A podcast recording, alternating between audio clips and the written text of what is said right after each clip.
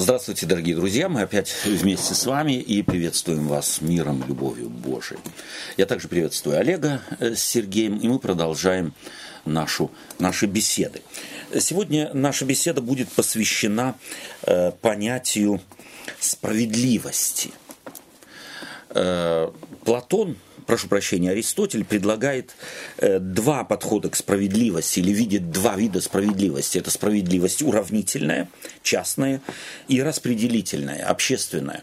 Но, собственно говоря, эти направления, они настолько э, формальны, и, э, собственно говоря, ничего не определяют и никак не дают в области прикладного характера понятия справедливости нисколько. Ну, в общем-то, стоит, может быть, вспомнить это, потому что э, тогда, когда мы говорим о справедливости, то должны возникнуть вопросы и необходимая Э, потребность осветить разные аспекты справедливости, такие, допустим, как справедливость правовая, справедливость свободы, справедливость морали и многое другое.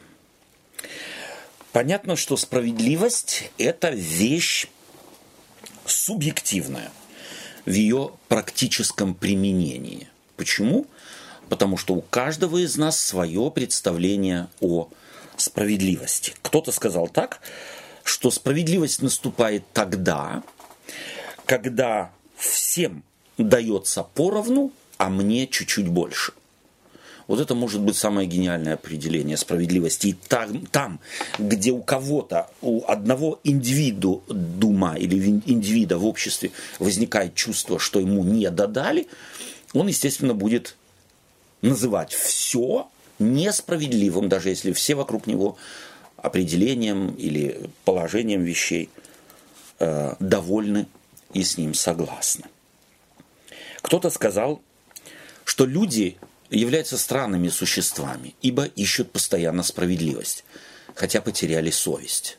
Вот может быть об этом и Библия – Библия, собственно говоря, о главном, о совести. Потому что если совесть наша ущербна или вообще отсутствует, как апостол Павел говорит, что есть люди со сожженной совестью, то тогда что говорить о справедливости? И вот именно об этом внутреннем мире человека говорит Библия. Библия, говоря о справедливости, уже начиная со времен Моисея, э, дает направление в архаичном, собственно говоря, обществе общинного строя.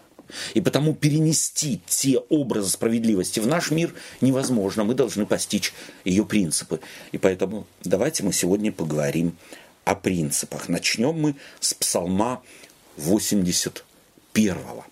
И я прошу Олега э, прочитать 81 псалом. Будь любезен. С первого стиха. С первого стиха и, собственно говоря, там несколько стихов всего. Бог стал в сонме богов среди богов, произнес суд. Доколе будете вы судить неправедно и оказывать лицеприятие нечестивым? Давайте суд бедному и сироте, угнетенному и нищему оказывайте справедливость. Избавляйте бедного и нищего, исторгайте его из руки нечестивых. Не знают, не разумеют, во тьме ходят, все основания земли колеблются. Я сказал, вы боги и сыны Всевышнего, все вы, но вы умрете, как человеки, и падете, как всякий из князей. Восстань, Боже, суди землю, ибо ты наследуешь все народы. Собственно говоря, у многих или для многих читающих Библию псалом довольно знакомый. Особенно вот эта фраза «И сказал я, вы боги, сыны Божии, вы все».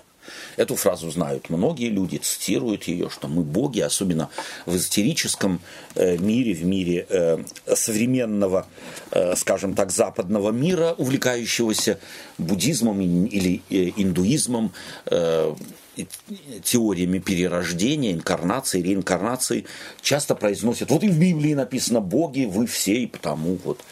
На самом деле, давайте мы присмотримся к этим словам. О чем здесь идет речь? Прежде всего, Бог появляется в сонме богов. Что это за образ? Бог появляется в сонме богов, да?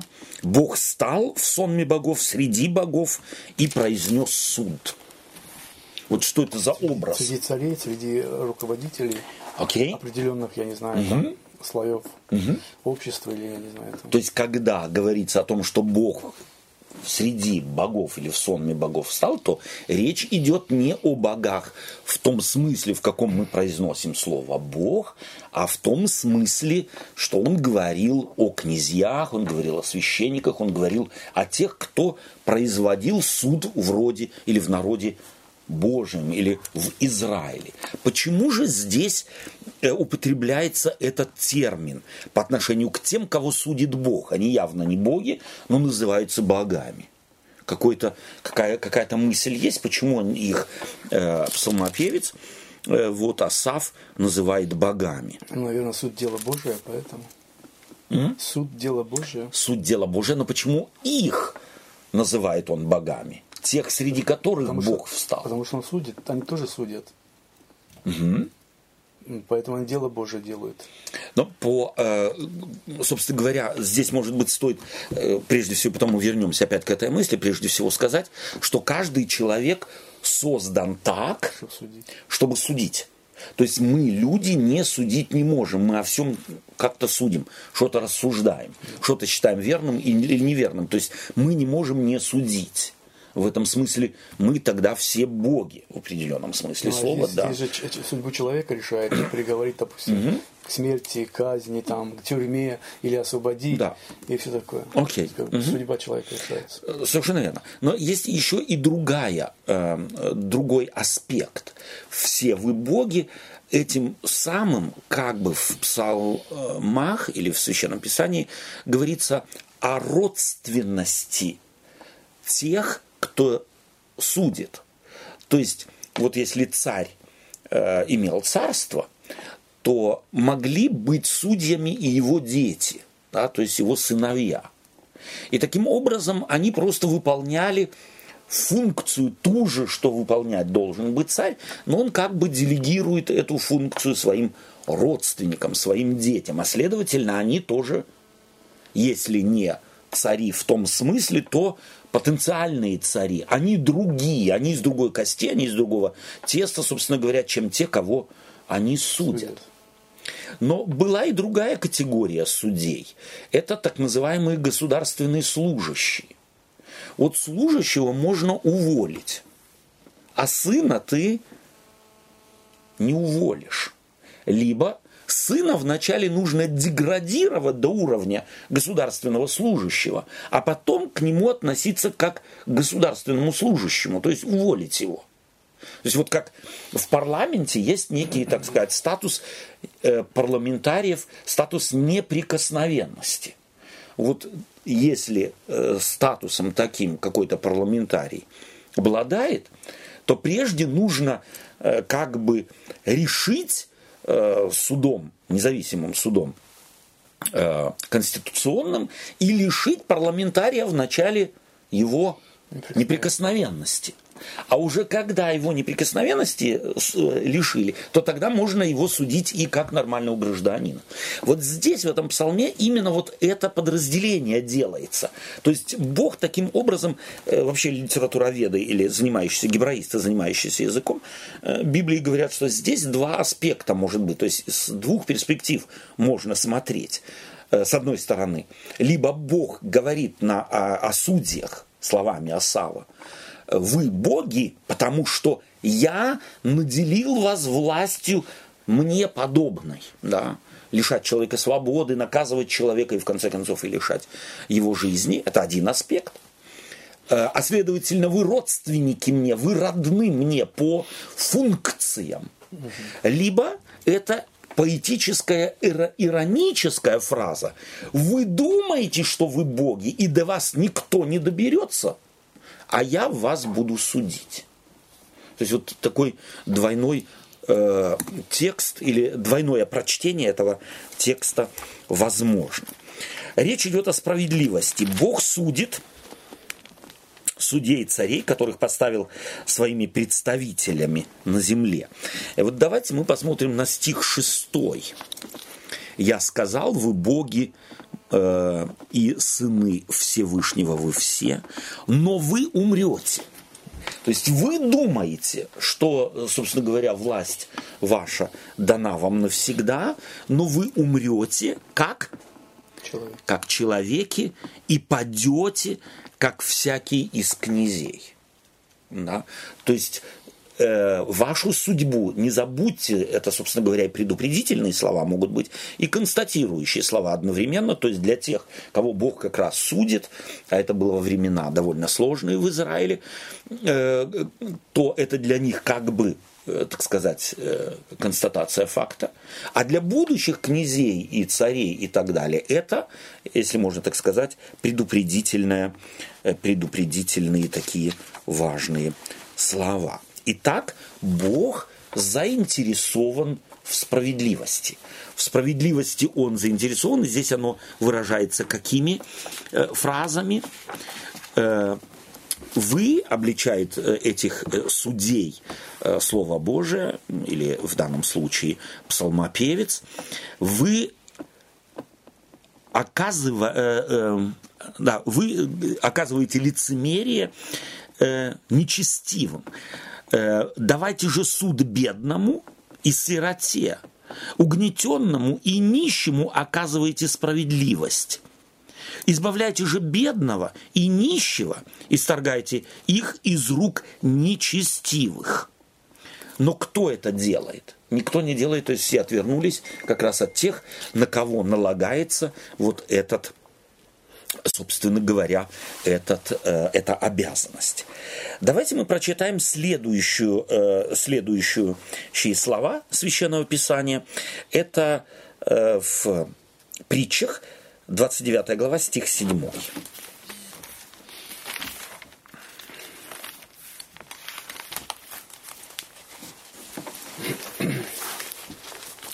Прочитаем. Да, будь любезен. Праведник тщательно вникает в тяжбу бедных, а нечестивый не разбирает дело. Люди развратные возмущают город, а мудрый утешает мятеж. Умный человек, судя с человеком глупым, сердится ли, смеется ли, не имеет покоя. Стих седьмой только. Только седьмой стих. По. Да, только седьмой. Еще раз, чтобы да. мы на седьмом сосредоточились. Э, праведник тщательно вникает в тяжбу бедных, а нечестивый не разбирает дело. Здесь употребляется слово праведник. В еврейском языке цадик. Как характеризует праведника Библия? Ну, человека, который живет по закону Моисеева. Да. То есть он ритуально угу. исполняет все вот эти угу. нужные там дела. Да. А здесь еще подчеркивается другая, другой аспект и один аспект, то есть его повседневная жизнь. И он еще характеризуется чем? Седьмой стих. Он в тяжбу бедных вникает. Он ему не безразлично. Угу. То есть вот он ищет справедливости. То есть цадик да. не может не искать справедливости. Ему и тяжба бедных такая же в категориях э, справедливости, как если бы к нему пришел князь. Да? То есть он не смотрит на лицо он не смотрит на статус социальный или какой уж там. Ему и бедный, вот это здесь подчеркивается в Библии, и бедный ему важен. Э, ты подчеркнул, э, что цадик не э, игнорирует закон, то есть он живет по таре. Давайте мы и старые прочитаем совершенно определенных несколько скажем так, указаний в книге «Исход» в 22 главе, э, стих с 21. Давайте мы эти слова, э, которые через Моисея Бог говорит народу израильскому, э, воскресим у нас в памяти с 21 стиха. «Пришельца не притесняй и не угнетай его, ибо вы сами были пришельцами в земле египетской. Ни вдовы, ни сироты не притесняйте. Если же ты притеснишь их, то, когда они возопьют ко мне, я услышу вопль их, и воспламенится гнев мой, и убью вас мечом, и будут жены ваши вдовами, и дети ваши сиротами. И 25 Если дашь деньги взаймы бедному из народа моего, то не притесняй его и не налагай на него роста. Если возьмешь в залог одежду ближнего твоего, то до захождения солнца возврати ее. Угу. То есть, какие критерии дает здесь Бог через Моисея своему народу? Очень важные. То есть, чужой пришелец – это чужой. Мы бы сказали беженец, мы бы сказали там э, гастарбайтер какой-нибудь, mm-hmm. да, то есть вот эти вот понятия сегодня, которые, с которыми мы не ассоциируем какой-то ответственности перед этой группой людей. Кто из нас, в общем, в целом, да, вот чисто э, заглянув в себя один на один с собой, испытывают симпатию к этой группе людей внутреннюю, действительно такую вот ровную симпатию, которую мы испытываем, ну, скажем так, вот к друзьям или в церкви, там вот мы собираемся, какая-то общая симпатия и есть. Mm-hmm. Вот эти понятия. Беженец – понятие, гастарбайтер – понятие, э, чужестранца – Вызывают они у нас ассоциации симпатии? Они мне симпатичны. Мне кажется, наоборот, даже переселенцы сюда, в Германии, по-моему, больше возмущаются, чем сами коренные Очень правильно. Может быть, мы как раз, потому что только с ними общаемся, или чаще всего с ними Может, общаемся, да. не слышим других, но нам странно, нам кажется, да, что сами беженцы, прибежавшие сюда э, всего лишь э, полтора десятка, десятка лет раньше, возмущаются больше всего на тех, кто сегодня бежит э, в Западную Европу, чем коренные, так сказать, жители, аборигены этих стран. Да? Странная вещь. Но вот почему э, мы э, не испытываем, по большому счету, естественной симпатии к этим людям? Есть какие-то, может быть, у нас э, ну, вот пережитые нами моменты, где мы поняли себя, а вот скорее всего, скорее всего, вот потому. Ну, мне кажется, вообще все, что мне не знакомо, угу. чуждо мне, угу. оно всегда вызывает какое-то подозрение. Подозрение. Да. подозрение. да? Угу. Вот.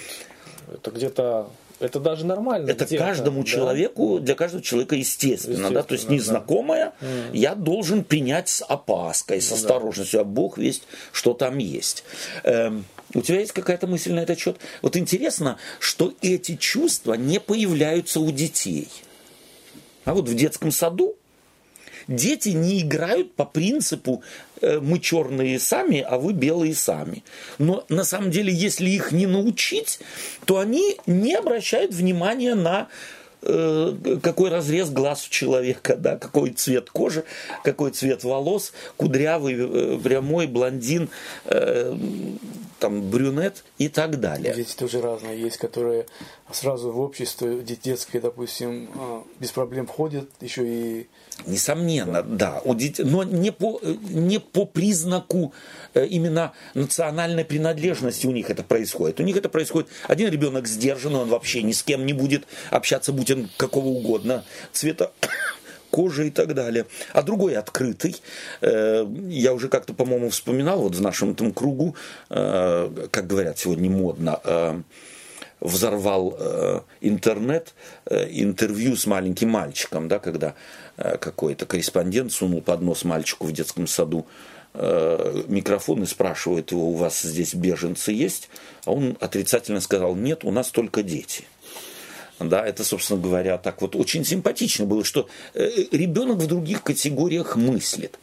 И, как ты правильно сказал, это и неплохо. То есть, взрослея, мы набираемся опыта и начинаем, так сказать, Э, у нас прививается или развивается такое чувство, что чужое может обернуться нам бедой, да, что чужое может обернуться чем-то неприятным. И сумма таких неприятных переживаний в конце, в конце концов, к концу жизни, э, как правило, вырабатывается в некий вот такой барьер, который мы прежде всего как бы выстраиваем в барьер вот такого отторжения всего незнакомого, чуждого и ненашинского. Вот потому интересно, чем старше человек, тем боязливее он становится э, и тем сдержаннее в эмоциях он становится к э, беженцам, в частности, да, гастарбайтерам. Тот, кто работает с ними, тот, кто с ними сталкивается каждый день, говорит, очень милые люди. Да, если только ты начинаешь общаться с такими людьми, начинаешь вникать в их судьбу. Мне вот буквально на курсах немецкого языка, которые я сейчас даю беженцам, э, я вот потихоньку язык они э, учат, я с одним общаюсь. Молодой человек, э, не 30 лет ему еще нет, он так вот на коротке как-то сошедшись рассказывает, как он попал в Европу. Сколько раз его до нога раздевали. Просто банды раздевали и оставляли только то самое, вот, чтобы прикрыть, э, скажем так, вот э, где-то э, ну вот, сармату какую-то. И все. Да. Запирали на сутки в сарае. Да, не поили, не кормили ничем. И вот человек пробирался в свободу. Вот ты когда слушаешь его, били э, прикладами там, э, ни за что, вот просто потому, что ты где-то отбирали все, что есть. Все, на самом деле, вплоть до вот кожи оставляли только и ту, и то избивали. И ты начинаешь, начинаешь сочувствовать человеку. Ты не можешь быть к нему э, даже нейтральным остаться. Он вызывает у тебя, начинает вызывать симпатию. Ты начинаешь сочувствовать ему. Вот очень часто, когда мы с людьми не общаемся, когда мы на людей смотрим издалека, или через телевизионные какие-то передачи, то, понятно, у нас легко вызвать в нас антипатию по отношению ко всему, что угодно. Да? Нам необходимо вот такие вещи пропускать через собственное сердце, через собственную душу, общаться с такими людьми. Опять я не хочу э, говорить, что все они ангелы, но тут же нужно вопрос э, задать и другой. А все ли те ангелы, которых я считаю добрыми и хорошими, и мне симпатичными, да, только по цвету кожи, может быть, и по языку, которым они пользуются. В Библии заложено из покон заложен важный принцип. Коренные жители должны беспокоиться о ком?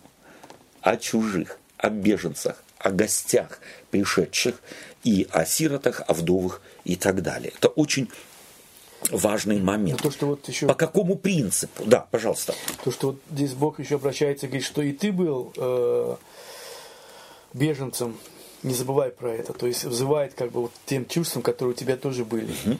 Ты знаешь, что это за беда, да? Да. да. И говорит о том, что эта проблема была и тогда. Да, несомненно. Несомненно. То есть э, мы очень быстро можем забыть собственную историю.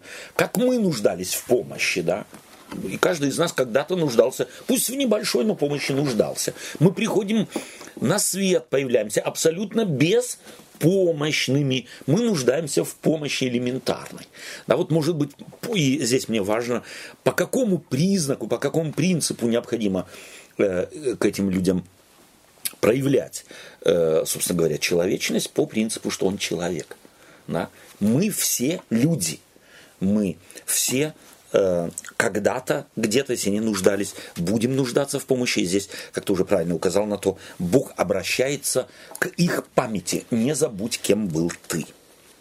Давайте мы обратимся теперь к следующему э, отрывку священных писаний. Это Исаия, первая глава, и там с 10 стиха э, Господь вот э, Исаию посылает э, обратиться к своему народу в совершенно определенной э, ситуации исторической, о которой мы сейчас вспомним. Давайте мы прежде с, текст, с текстом познакомимся. Первая глава с 10 стиха.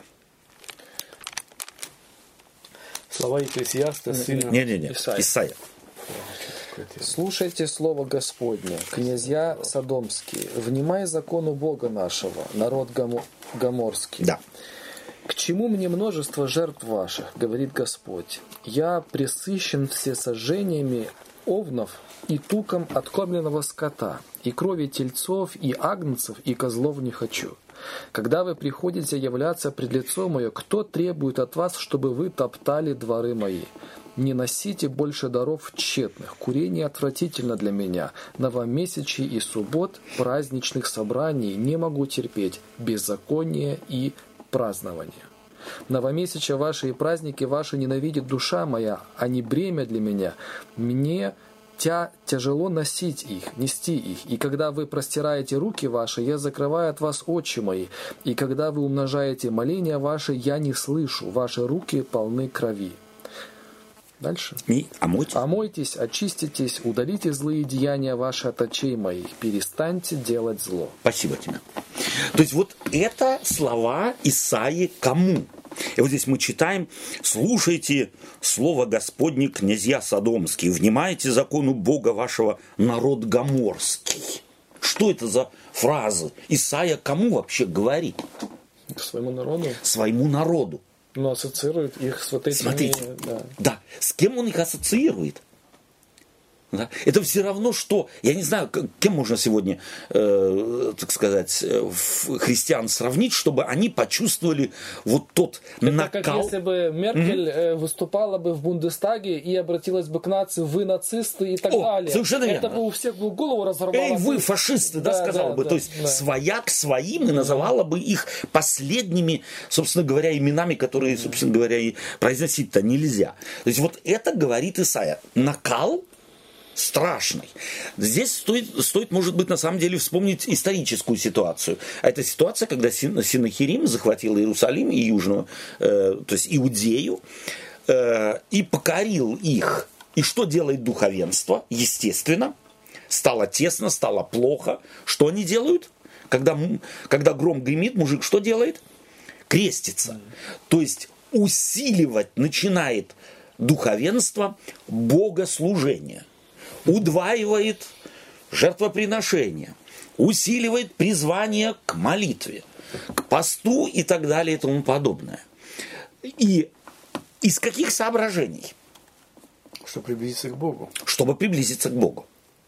Чтобы вот на сегодняшнем языке, что или, это? Или Бога к себе приблизить. или Бога к себе при- приблизить. Собственно говоря, значения не имеет. То есть они смотрят на все эти ритуалы как на что? Что-то действенное. Как на рычаги, которыми можно изменить Ситуацию. ситуацию, которую можно изменить историю. Мы бы, может быть, сегодня на самом деле вот э, сказали бы, э, да, надо вот духовное возрождение. Они переживают за духовное возрождение. А Бог что говорит? То есть вот это надо вслушаться. Исаия ведь говорит от имени Бога, когда вы приходите являться пред лицо мое, кто требует от вас, чтобы вы топтали э, дворы мои? Я вас звал? То есть это значит, что они в неурочное время, то есть урочное нормально, но мы еще приходим сюда во внеурочное время. Пятилетку в три дня, прошу прощения, да. То есть, как, чем больше, помешать ничего не может, да. Вот это логика всех религиозных людей. Нас призывают всех к молитве, а что это, плохо что ли? Не помешает вот этот вот аргумент. Причем э, при таком поверхностном чтении складывается впечатление, что речь идет о людях, которые грабят, убивают, руки Да. вот у них в крови, Да, и да. они еще наглости набрались вот этими Совершенно. руками в крови и идут в храм. Мы вот так себе думаем, Да, думаем, ну буквально какой же капает, да, абсурд, да, да. какой абсурд. А на самом-то деле э, ситуация совсем другая. Абсолютно. На поверхности мы видим благочестивых, вот мы говорили в прошлом квартале, хороших людей. Да. Мы видим людей достойных, Достойных, которые, да. наверное, имеют вес в обществе, и которые, наверное, немало жертвуют Совершенно в верно. определенные, так Да. сказать, копилки, куда Да. надо, да. Но, э, как сказать, за ширмой, вот Господь поднимает эту ширму и показывает, я вижу больше, да, чем вы пытаетесь скрыть. Да.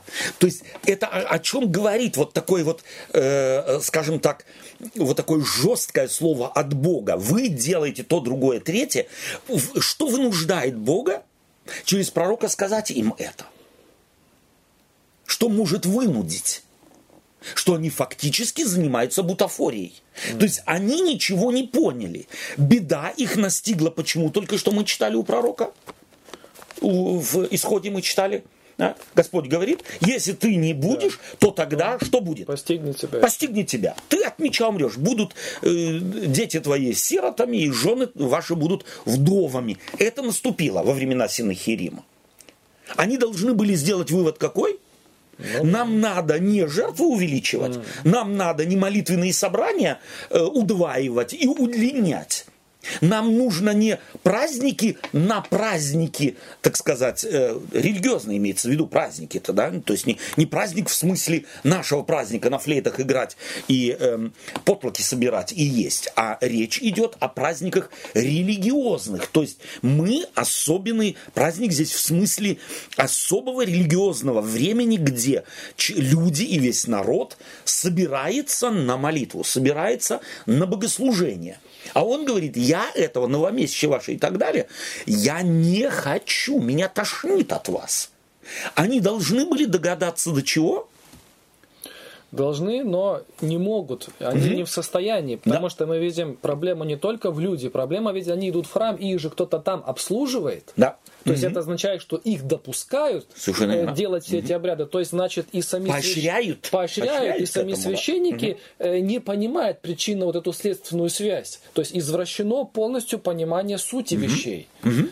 То есть они и не вдомек им, что надо менять не внешние религиозные различные э, там, э, я знаю, ритуалы, а необходимо изменить свое отношение к миру, свое отношение к людям, к ближним, то есть ближним в самом широком, э, широком смысле этого слова. Это все остается как было. И они почему-то надеются, что можно еще что-то изменить. Это все равно, что мы, скажем так, приходит курильщик э, к врачу, у него там инфизема легких, э, он кашлять начинает и так далее, э, и врач будет, э, так сказать, ему говорить, ну ты ничего, ты розовым маслом помажь носик там где-то, кожицу это самое, и все будет хорошо. И он продолжает розовым масечком краситься, там мазаться и так далее, э, то есть мазать, эм, а курить не бросает то поможет ему? Ему ничего не поможет. Вот с таким вот э, извращенным представлением их собственной жизни э, или э, можно вот э, образно такой пример привести, да, что человеку нужно радикально менять жизнь, а он хочет только поверхность. Мне достаточно побриться и хорошо прическу сделать, и тогда моя эмфизема меня, так сказать, оставит и будет излечена. Абсурднее быть ничего не может. Точно так же вот эта косметика религиозная не может изменить положение и сути вещей, болезни общества человеческого, если не меняются исходные, фундаментальные принципы отношения прежде всего к людям. Давайте мы коротко еще, э, ты открывал уже сегодня э, притчи в 31 главе. Открой притчи, 31 глава, и прочитай в нем 8 и 9 стих. Открывай уста твои за безгласного и для защиты всех сирот. Открывай уста твои для правосудия и для дел- дела бедного, нищего и нищего. Да. Открывай рот. И рот твой, уста твои, говорит он, не открывай ради молитвы. А ради чего? Ради того, чтобы восстановить межчеловеческую справедливость. Вот она истинная религия. Еще раз, э, простите, что я повторяюсь, истинная религия не в догматах, и не в доктринах, и не в ритуалах. Опять-таки, они мне не нужны, они хороши, и они чем-то помогают открыть где-то для себя, каждый по-своему, характер Божий. Но они должны вести главному. Религиозные ритуалы и догмы не ради религиозных ритуалов и не ради догм, а для того, чтобы менять человека, его характер, его взгляд на мир, на самого, на самого себя и вызвать в нем потребность служить тем, кто в его служении, в его помощи, в его благосклонности нуждается. Давайте мы теперь обратимся к 58 главе опять того же пророка Исаии и прочитаем с первого стиха. Взывай громко, не удерживайся, возвысь голос твой, подобно трубе, и укажи народу моему на беззаконие его, и дому Иаковлеву на грехи его. Они каждый день ищут меня и хотят знать пути мои, как бы народ, поступающий праведно и не оставляющий законов Бога своего. Они вопрошают меня о судах правды, желают приближения к Богу. Почему мы постимся, а ты не видишь? Смиряем души свои, а ты не знаешь. Вот, в день поста вашего вы исполняете волю вашу и требуете тяжких трудов от других. Вот вы поститесь для ссор и распри, и для того, чтобы дерзкую рукой бить других.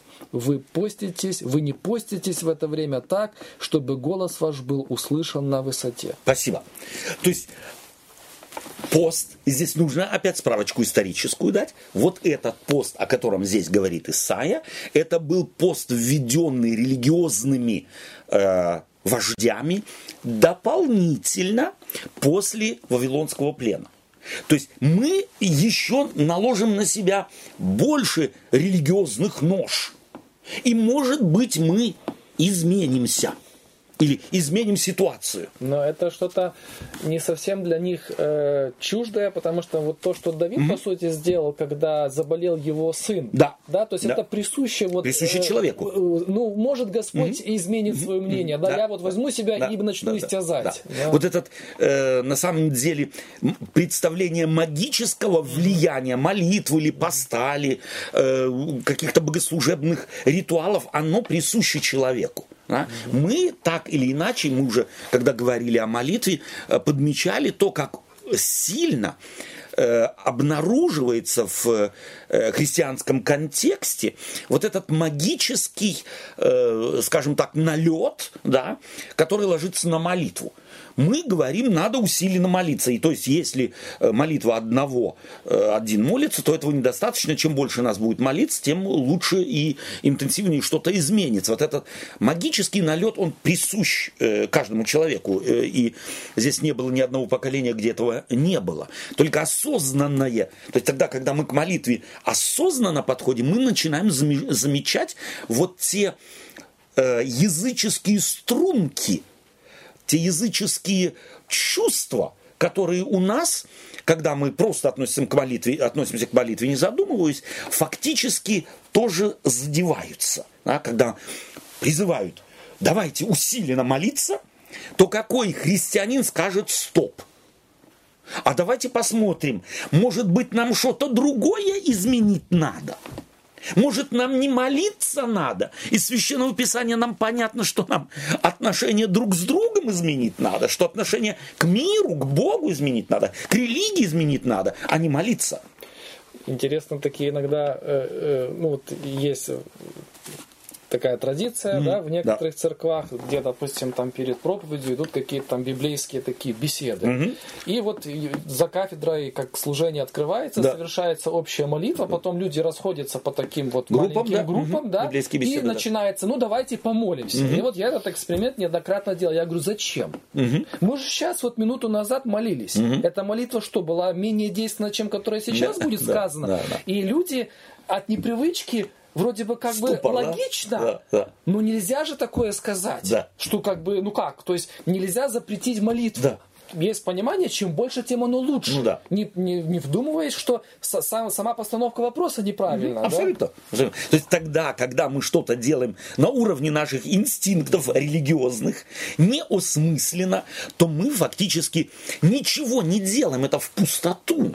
Да? То есть вот как раз э, это важно, что здесь... Ведь никому из них мысль не пришла в голову, а может как раз этим своим усилием мы Бога оскорбляем? Вполне. Что мы, Вполне. так сказать, наоборот, уважение этим да. ему э, проявляем. Мы настолько да. поверхностны, да. что религиозные какие-то ритуалы исполняем, но опуститься на самом деле до фундаментальных нужд и причин нашего состояния нам и не хочется. Мы все замазали молитвой, мы же благочестивые и хорошие, и вот, коль скоро мы молимся, то все в порядке.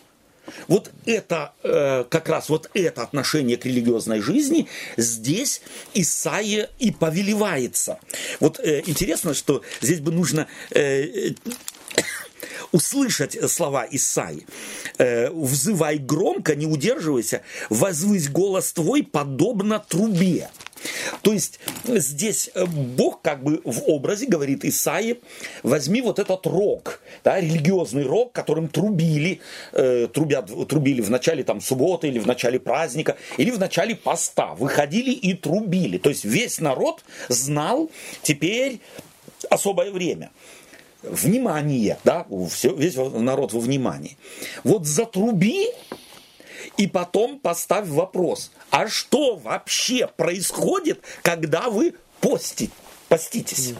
Что вообще происходит? Не скажи им, а теперь мы начнем, как всегда, поститься и молиться. Вы все знаете, как это делается. Мы уже неоднократно были услышаны Господом во время постов наших и молитв, и мы продолжаем это. Вот этой в тирады не говори, а скажи им. Скажи им. Что сказать им? Скажи им их слова которыми они говорят, почему мы постимся, а ты не слышишь, говорите вы? Говорите. А потом вы говорите, вот в день поста нашего, то есть э, смиряем души свои, а ты не знаешь, Боже, у нас такое впечатление все до потолка. Причем то, что э, пророк, в данном случае Бог через пророка говорит, это же потом сам Бог э, в личности Иисуса Христа да. проделает с Никодимом. Совершенно верно. Никодим да. приходит да. и как бы вот давай да. поговорим. Да. И он его берет и полностью выбивает из седла. Да. Да. Ты, ты думаешь вообще, ты, ты не можешь даже понять, о чем ты хочешь со мной говорить. У тебя все, это колея, это у тебя лыжня там уже только протоптанная, что ты не можешь съехать ни влево, ни вправо. И вот Господь берет его и ставит, собственно говоря, где-то рядом во враг, да, давай выбирайся. То есть начинай соображать, что происходит. И точно так же здесь. То есть я могу себе представить вот э, эту ситуацию, да, э, она ведь, она ведь непростая. Народ настроен на что? Все мы соберемся, гимн споем, выйдет пастор наш главный, а может быть еще главный главнейшего, и призовет нас к, э, и подчеркнет особенность времени, в которое мы живем, где сбывается то, другое, третье, пятое и десятое. И призовет народ углубиться в молитвенное так, время, э, молитвенные недели, в молитвенные месяцы, я знаю. И вот в это время пастор только сошел, заходит другой, говорит, споем еще один гимн. Спели. А потом спрашивает их, сколько лет вы уже постились? Что изменилось? Сколько лет вы уже молились? Об излитии Духа Святого. Что произошло? Ссоры ушли из церкви. Противостояние, недопонимание, скандалы. Что-то радикально изменилось, заметно изменилось, ну хоть чуть-чуть. Вы вот про себя не думаете? Вот сколько можно? Ничего ж не меняется. Думаете. Вот давайте проговорим это вслух делали, делали и уже неоднократно. Но ничего не меняется. Почему? Ответ. Потому что в день поста вашего вы исполняете волю Божью. Вашу. И вот это вы исполняете волю вашу, это то, как раз о чем ты говоришь. Вы по вашей лыжне туда и обратно ездите. А она, эта лыжня, проложена. И после каждого такого богослужения, как приятно прийти домой и вот эта мысль, ведь как Господа я обрадовал сегодня. Он да, вот так слушай, радовался, слушая псалмы наши. Да, а да. какую проповедь да, сказал да, пастор. Да, Господь да, в восторге да, там был да, просто, да? да? Мы ведь все же для Господа делаем. Мы не для себя. Зачем нам? Мы, так сказать, э, э, плоть, э, да, и прах, и пепел, так сказать. Да. Все ради Господа. Да. Все делается ради Господа. Вот интересно, это же на самом деле парадокс невероятный. Господь чего хочет? Какова наша тема? Справедливость. Бог хочет справедливости. И потом он говорит, вот пост, который я избрал. Шестой стих. Вот пост, который я избрал. Я избрал другой пост, на другом уровне, на фундаментальном уровне, не на каком-то э, религиозно-традиционном уровне. Не есть и не пить. Напротив, мой пост другой. Раздели с голодным хлеб твой. Как бы мы сегодня сказали? От, отказ от пищи, Пост. например, это же отказ? Да. Но ну, откажись от, э, от хлеба, например, ради другого. Я бы сказал, вклю... ну, извини. Да, да. да. Я бы сказал, э, откажись от вот этой элитарности, в которой ты себя запер со всех mm-hmm. сторон. Дай, чтобы mm-hmm. церковь, Слово Божье доступно было для всех. Mm-hmm. Не делай его исключительно, э, так сказать, привилегированным для какой-то одной группы mm-hmm. людей. Откройся, дай, то есть дай людям, они хотят, а это значит, они что? хотят а это умиротворения, значит, они хотят да. успокоения. Господь хочет это через тебя дать, а ты это берешь и только на себе закрываешь. Так, а это значит, что я никогда не учусь. То есть открыться это значит ведь и услышать, и услышать другого. Протяни руку тому, кому бы ты ее никогда не протянул. Это в каждой да, церкви да. и в каждой группе да. что-то другое. Да, вот, да, вот что-то другое. Отказаться от пищи легче всего. Почему? Ну, совершенно Хотя верно. это нелегко, но легче всего получается. А вот отказаться, допустим, э, соседу своему не нагрубить, О. а, ре- э, там ребенку или какому-нибудь ближнему. И любить его, хотя он на иконы молится, понимаешь ты? И, э, или там в мечеть ходит. э, И, но быть к нему хотя бы, человечным. хотя бы на какое-то время, на пост брать, как говорится, да? Отказываться от себя, от своего я, от своего эгоизма Совершенно. ради, ради своего Да. ближнего. И вот смотри, дело в том, что мы как-то говорили о посте, да, пост, смысл поста в Библии, в библейском ключе какой? Пост предполагает, особенно если во вретище, это человек как бы демонстрирует, то есть это было общество то время, это об, о, обра, прошу прощения, общество и время, когда человек образами показывал, что он о себе думает. То есть ходить во вретище – это ходить в саване. Печали так. И не есть, и не пить. Почему? Потому что труп не ест и не пьет, и завернут в саван. Таким образом, он хочет сказать, Боже, я труп. Я ожидаю оживления. Ты со мной можешь делать, что ты хочешь. Это отказ от все, всего того, что мне принадлежит. Потому что мертвый не, не может ни на, чего- ни на что претендовать. А вот теперь давайте перенесем этот принцип на духовные вещи, на наши догмы и доктрины. Это то, что ты говоришь. То есть я никак не владею ни догмами, ни доктринами, ни традициями. Я не владею. Я труп. Мне ничего не принадлежит. Господь, давай мы все откроемся Мы настолько. же наложили, мы же наложили печать на Слово Божье, Да. и мы не позволяем э, другому мнению как-то по-другому истолковать привычные нам тексты. Совершенно. Мы подвергаем э, возможными, какие у нас там есть уж полномочия, да, судим тех, э, кто пытается нам сказать, а может на это можно по-другому посмотреть. Совершенно верно. Мы тут же отвергаем. Тут же как отвергаем. только у кого-то есть предложение, а давайте-ка мы посмотрим с другой пер- перспективы на кому-то давно известно. Мы же всегда так думали. Да, мы всегда так. И вот интересно, что э, это тот аспект, который нам нужен. Да? То есть мы с вами сказали в самом начале, что э, справедливость э, о которой говорит э, Священное Писание во времена именно те архаичные времена, это принцип. И вот мы пытаемся принцип перенести на нашу духовную жизнь и на нашу практическую жизнь. То есть тогда, когда мы сможем усомниться в некоторых или хотя бы допустить мысль, что и другая какая-то мысль не обязательно должна мою исторгнуть, но быть дополнением к моей мысли, то тогда мы на самом деле сможем и к другим людям прислушаться и их услышать. И это изменит нас и в социальном, обязательно в социальном плане. Хотим мы того или нет. Потому что нет больших преград, которые невозможно преодолеть, это преграды религиозные. Это стены религиозные, которые мы выстраиваем, не только мы, э, христиане выстраивают, буддисты, даосисты, синтоисты, атеисты, все выстраивают религиозные э, стены, которые только тогда можно преодолеть, когда я прежде всего начинаю свои стены рушить.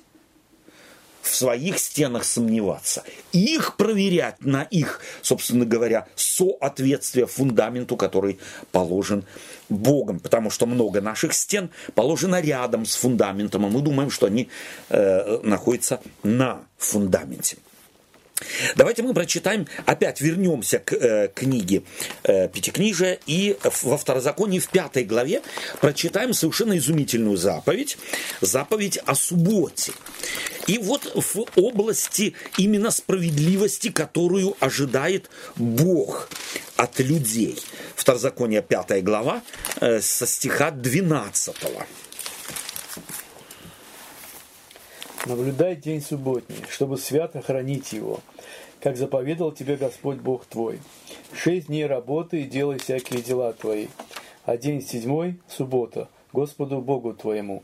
Не делай вон никакого дела, ни ты, ни сын твой, ни дочь твоя, ни раб твой, ни раба твоя, ни волк твой, ни осел твой, ни всякий скот твой, ни пришелец, который не пришелец свой, который у тебя, чтобы отдохнул раб твой и раба твоя, как и ты. Я немножко так слитно. И пятый, пятнадцатый еще раз. Э, И помни, что ты был рабом в земле египетской, но Господь Бог твой вывел тебя оттуда рукою крепкую и мышцей высокую. Потому и повелел тебе Господь Бог твой соблюдать день субботний. Спасибо. Заповедь о субботе. Вот э, те, кто соблюдает субботу, э, христиане, они основную ставку делают на что? Ну как? На время. На время, да. На день. А вот надо высчитать и всем доказать, что седьмой день это как раз тот день, вот тот, который исконный день. Опять, ничего я не имею против.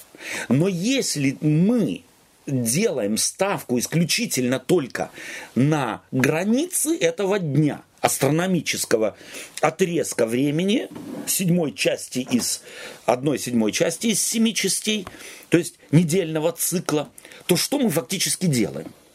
Ограничиваем. Ограничиваем. И что делаем? Чего достигаем? Того, чего исконно хочет заповедь? Нет. Абсолютно. То есть с чем увязывает здесь, и вот обратить нужно внимание, э, эту же заповедь с, э, сравнить с исходом в 20 главе. Вот когда люди утверждают, что вот Господь перстом там что-то написал, и вот это его, это самое, то мы должны увидеть, что то, что мы в Библии находим, вот эти 10 заповедей, это, Наоборот. собственно говоря, пересказ. Да. Вот здесь, извиняюсь, перебью. Принцип не меняется, но акценты меняются. Пожалуйста, да. Здесь он говорит, чтобы принцип отдохнул раб твой, но и животное, естественно, наверное, скорее Да, всего. понятно, да. А потом он говорит, и, и помни, что ты был рабом в земле египетской. То есть э, здесь, если суббота, значит противоположность рабству. Если он говорит как противоположность рабства. Получается, что суббота это как свобода. И вот смотри, интересно, давай мы попробуем разобрать э, этот, эту заповедь, так немного хотя бы, у нас времени немного, но кое-какие моменты. Наблюдай день субботний, чтобы свято хранить его, как заповедал тебе Господь Бог твой. А вот что Он заповедал, мы спрашиваем. Мы думаем отсюда, он заповедал 24 часа там ничего не делать по нашим традиционным представлениям. А что он заповедал? Ведь далее идет то, что он заповедал. Ведь дальнейшее, ведь заповедь эту можно было бы здесь и закончить. Наблюдай день субботний, чтобы хранить его свято. Потому что Господь заповедал. Но не говорится потому, что Господь заповедал, а говорится как Господь заповедал. А как Он заповедал? Во-первых, первое, первый принцип. Шесть дней работай. То есть первый принцип какой? Шесть дней работать. Ты должен работать. Шесть дней из вот этого семидневного цикла, шесть частей должны быть посвящены труду. Вот об этом мы почему-то забываем. Господь заповедал не только выделять одну седьмую часть, но шесть частей из этих семи ты должен трудиться. А потом, а день седьмой суббота Господу Богу твоему, как я ее могу вот это подчеркнуть, что она Господу Богу моему, тем, что я не буду делать никакого дела, и еще кто не будет делать? Не ты. ни сын, ни дочь, ни раб, ни рабыня, ни вол, ни осел, ни всякий скот, ни пришлец, который у тебя, чтобы отдохнул раб твой и раба твоя, как и ты. Что это за удивительная заповедь? Справедливость. Это То справедливость. есть э, господин отдыхает, и может и раб также отдохнуть на, на уровне господина. То есть социальные вдруг отношения абсолютно нейтрализуются. Вот эти социальные лестницы, не существует их, и все имеют равные права. Господин не имеет права большего, чем имеет раб. То есть это как вот то было раз в 7 лет, когда вот был год прощения, Мгм, да. то здесь это повторялось в том смысле каждую неделю. Каждую неделю. Когда тоже вот уравнивалось. А в год семилетний что делалось?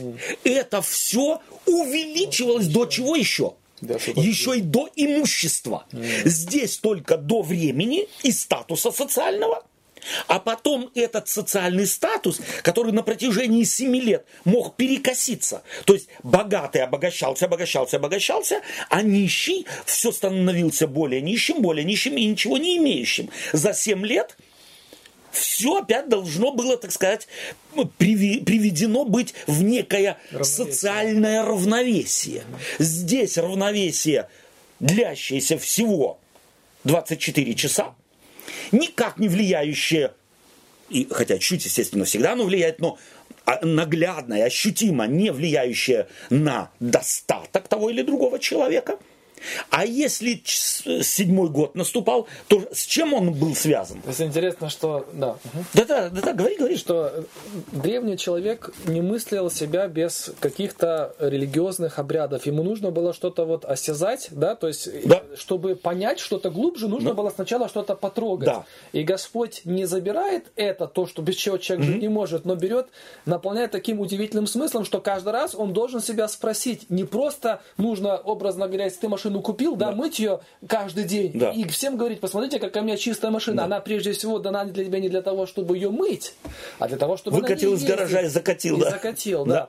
То есть э, Умение пользоваться, да? умение пользоваться, да. То есть так- только тогда, когда ты всматриваешься, только тогда, когда тебя Бог останавливает, то Он дает тебе возможность посмотреть на то, чем ты пользуешься другими глазами.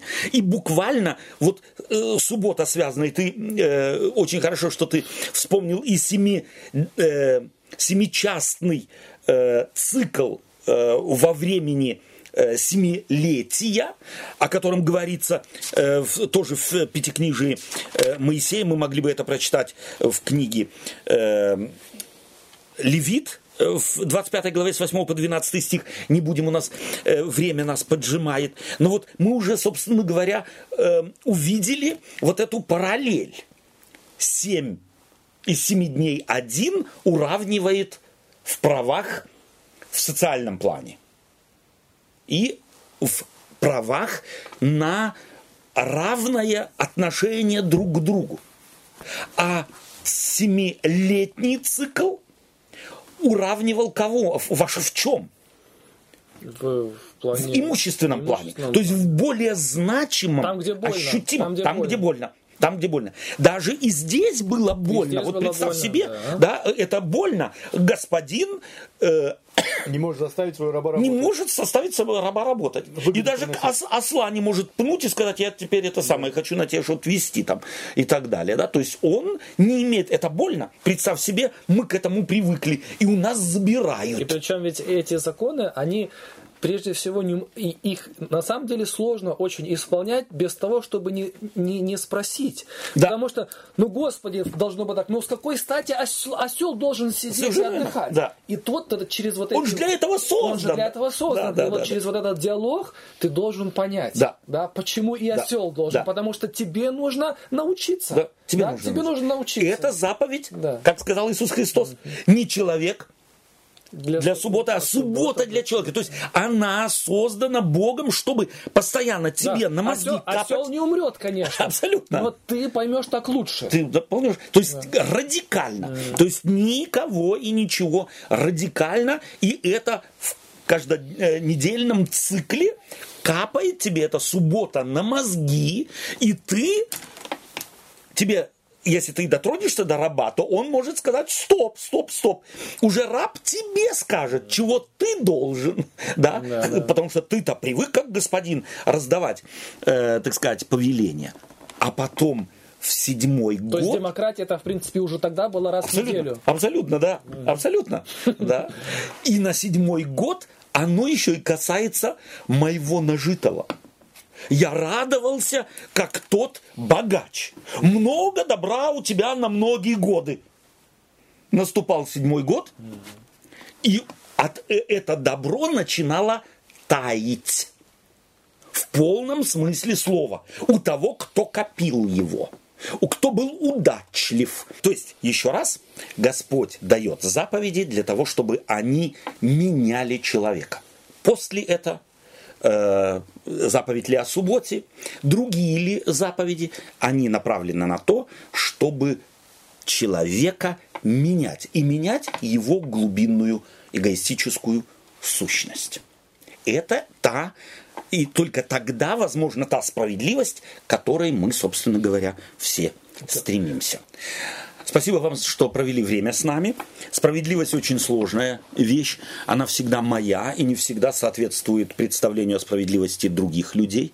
Дай Господь, чтобы мы занимались бы собой и не переживали бы за несправедливость по отношению к нам, а э, переживали бы за то, а не оказался ли я справедлив по отношению, несправедлив по отношению к моему ближнему. Тогда жизнь наша изменится. Тогда мы не будем ходить по миру, как те, кому-то, кому как будто не додали. Я вот такую интересную фразу прочит, э, обнаружил для себя. Есть такие, э, да, крылатые вот фразы. Дворцы не могут быть безопасности там, где несчастны те, кто живут в хижинах. И это, э, понимаете, не в э, материальном смысле даже слова. Вот там, где твой мир кажется тебе абсолютно устоявшимся, он может, у тебя, ты можешь быть его лишенным, если рядом с тобой живущие люди этого мира не имеют. Давайте беспокоиться о мире с теми, кто живет рядом с нами. Всего доброго вам и до свидания.